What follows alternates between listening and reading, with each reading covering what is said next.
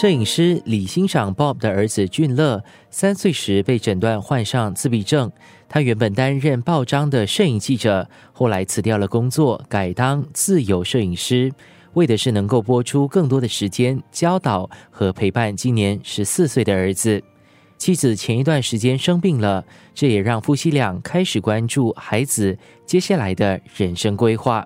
我们每一天都在灭火啊。每一天都有很多 unpredictable 的事情发生啊！你不知道他今天情绪怎么样，一直都沉浸在这每一天的那个生活里面呢。很多时候就忘了说，哎，十八岁之后会怎么样，或者是更大了之后会发生什么事情。可是到近一两年了，太太身体不好了，然后开始就觉得说，哎，原来很多事情不是理所当然的，我们不一定一直健康到老这样子，到离开样子。所以这几年呢，开始做计划，说，哎，我们是要为他做些什么样的准备。包括储蓄方面的啦，或者是想说他离开学校了之后能做些什么东西，我们还在寻找那个答案哦，也不知道说他是不是适合工作。如果不适合工作的话，我能给他安排怎么样的活动？因为我自己的工作关系，我有机会接触到不一样的自闭症的协会，发现到说原来也有一些 day activity center 啦，到底适不适合？当然还在想的阶段，也希望说接下来的。五年、十年之后可能会有一些改变。不过当下现在，如果是说到他一毕业了之后还不能找到工作的话，当然是为父母呢，就是只会照顾他到他找到适合的活动。Bob 多年来用照片记录儿子的成长，以及一家人生活上所碰到的酸甜苦辣，积极推广人们对这个群体的认识。寻找未来 （Finding What's Next） 是他目前的计划。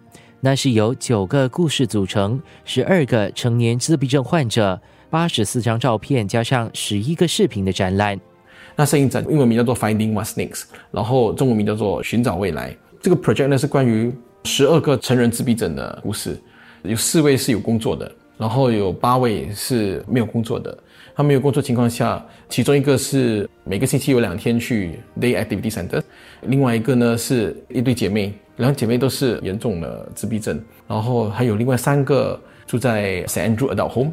就从不一样的故事，希望通过那个展览来让大家认识自闭症十二个孩子哈。其中有一个，我觉得他跟我孩子蛮相似的，他就是语言能力不是很强，他呢自己从家里搭巴士、搭公共交通去上班，做个 urban farmer 了哈，城市农夫。今年二十五岁，其中一照片是他在过那个斑马线的时候，其实双边完全没有车的，可是他二十五岁他就把手举起来了。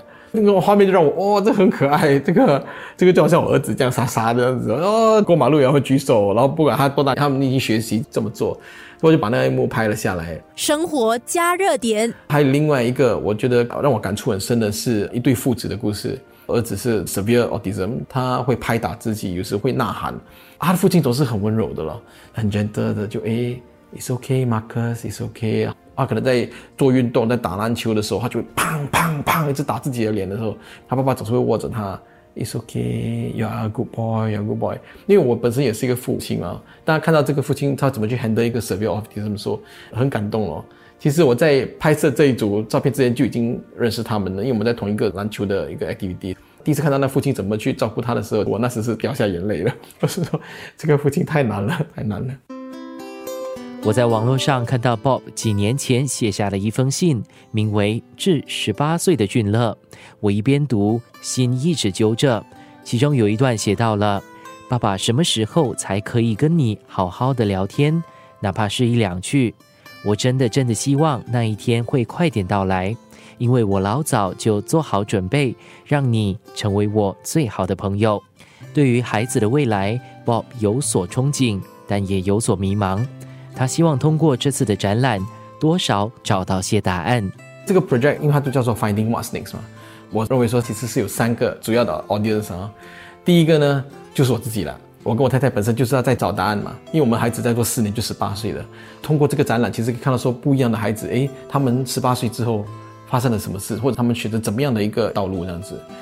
然后第二呢，是给跟我们同样年龄的父母亲。然后有些父母可能十几岁的，可能孩子才七八岁，刚刚被诊断了，每天都忙着要处理每一天的事情，其实没有机会去想到说十八岁之后、二十岁之后会发生怎么样。就通过这展览，看到说原来成年自闭症是这个样子的，或者是这些是一些 sample 让你们知道说成年自闭症会有这样子的一些选择，你可以去工作，可能父母亲自己开始一个生意这样子的一个选择。然后当然第三个我想要打给的 audience 就是大众啊，普通人。当你们看到之后，通过这照片跟视频，诶，我家附近是不是也有类似这样的人？他们这样的 behavior，我能为他们做些什么？单单 create awareness 已经不足够了。我现在觉得说，更重要是让看到这组画面的视频的人。停下，想一下，我能 contribute 些什么东西，那个更重要了。因为单单只是让大家知道，那只停在那边。你能做些什么，那更重要。如果是说找答案的话，我已经做完这个 project 了，到现在还没有找到答案呢。因为抚养一个自闭症孩子是一个一辈子的事情啊，而且他每一天都是一个未知数。十八岁之后会怎么样，我还不知道。我们一步一步看，一步一步来，这样子哦，看可以找到我要的答案。